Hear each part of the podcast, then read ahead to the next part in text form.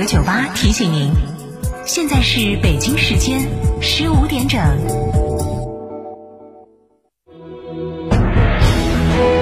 成都的声音，FM 九九点八，成都电台新闻广播。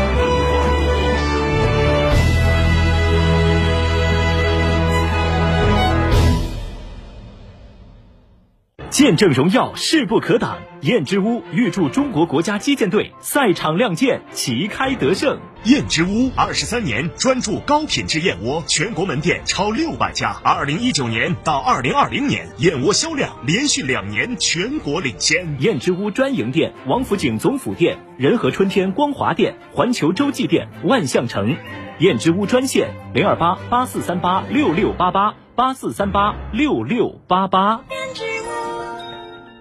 中型 SUV 新标杆别克昂科威 Plus，交五千抵两万元购车基金，置换补贴高达六千元，三百八十八元即享四年八次保养，五座七座随心选择。详询六七零七六八八六六七零七六八八六，来电即有礼哦。启阳别克，天府南网红大盘，每平七千八百元起，带装修送新风地暖。天府恒大文化旅游城，建面约五十二到一百二十五平美宅，拥一千三百亩同世界乐园，全国可购。电话四零零。零六六三三三三，吉利与沃尔沃合资打造领克汽车，全系仅需十一点三八万起，购车即享终身免费质保、终身免费数据流量、终身免费道路救援。详询机场路城市捷通领克中心零二八八五五幺六三二六六。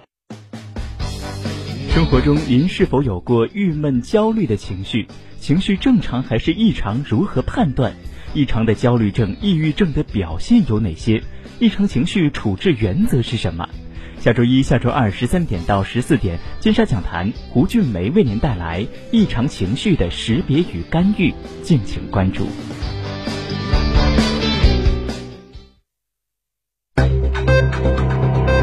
九九八快讯。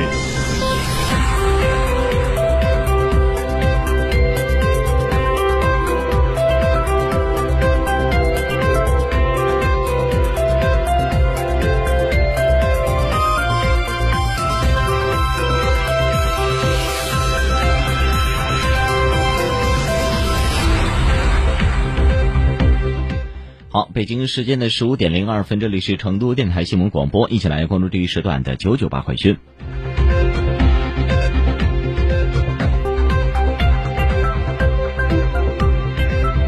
首先来关注一下本地方面的消息。七号，记者了解到，由市商务局主办的成都数字生活消费节落下帷幕。本次消费节活动历时两个月，创新举办四大主题电商消费系列活动，以及上百场独具成都消费特色的主题直播。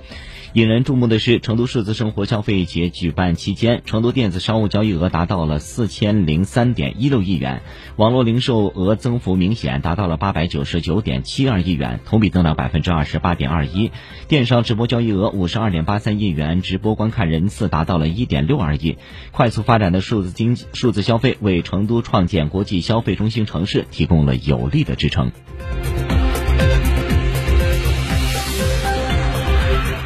记者近日从成都市教育局了解到，为进一步巩固全市规范校外培训机构专项整治行动的成果，成都市教育局近日印发通知，开启了双减试点校外培训机构治理工作督办暨专项整治行动。回头看。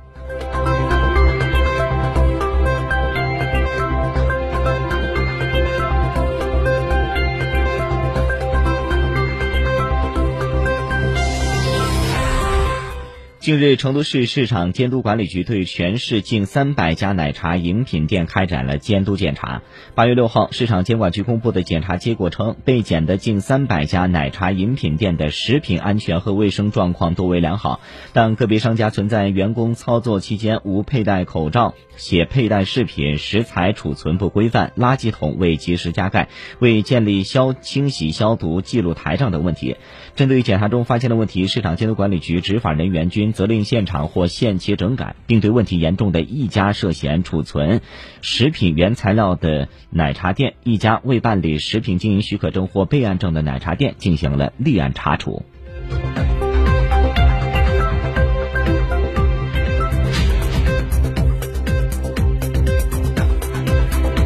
视线转向国内方面的其他消息，海关总署七号公布，今年前七个月，我国外贸进出口总值二十一点三四万亿元，连续十四个月保持同比正增长。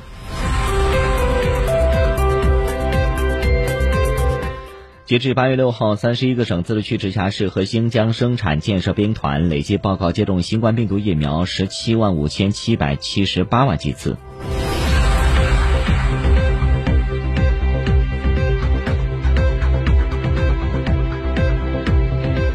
海南海口发布公告，自八号零时起，从海口出岛需持有四十八小时内有效核酸阴性的检测报告。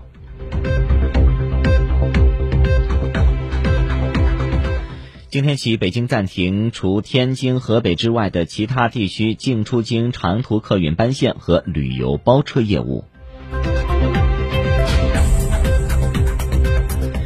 七号，拉萨贡嘎国际机场 T 三航站楼正式投运。目前，拉萨贡嘎国际机场旅客吞吐量占西藏机场总量的百分之七十五以上。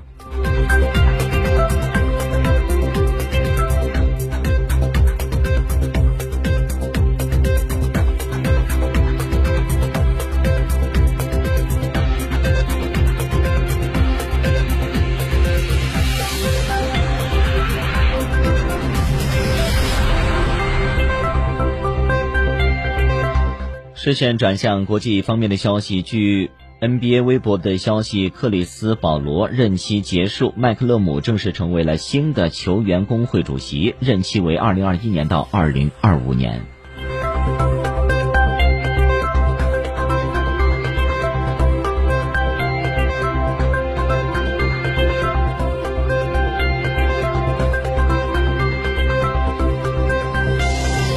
据外媒的报道，英国首相约翰逊的一名工作人员在近期前往苏格兰时，新冠病毒检测呈阳性，但约翰逊不需要进行自我隔离。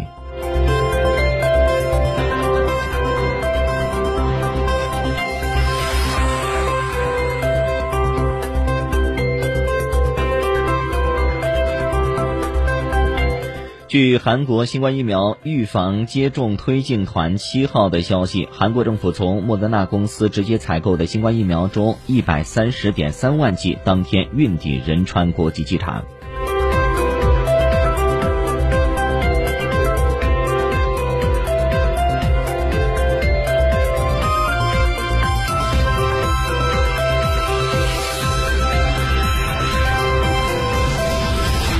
据外媒的报道，当地时间的六号晚间，日本东京世田谷区一辆开行中的列车内突然发生无差别袭击事件，共有十人被嫌犯刺伤，其中一人伤势严重，目前嫌犯已经被逮捕。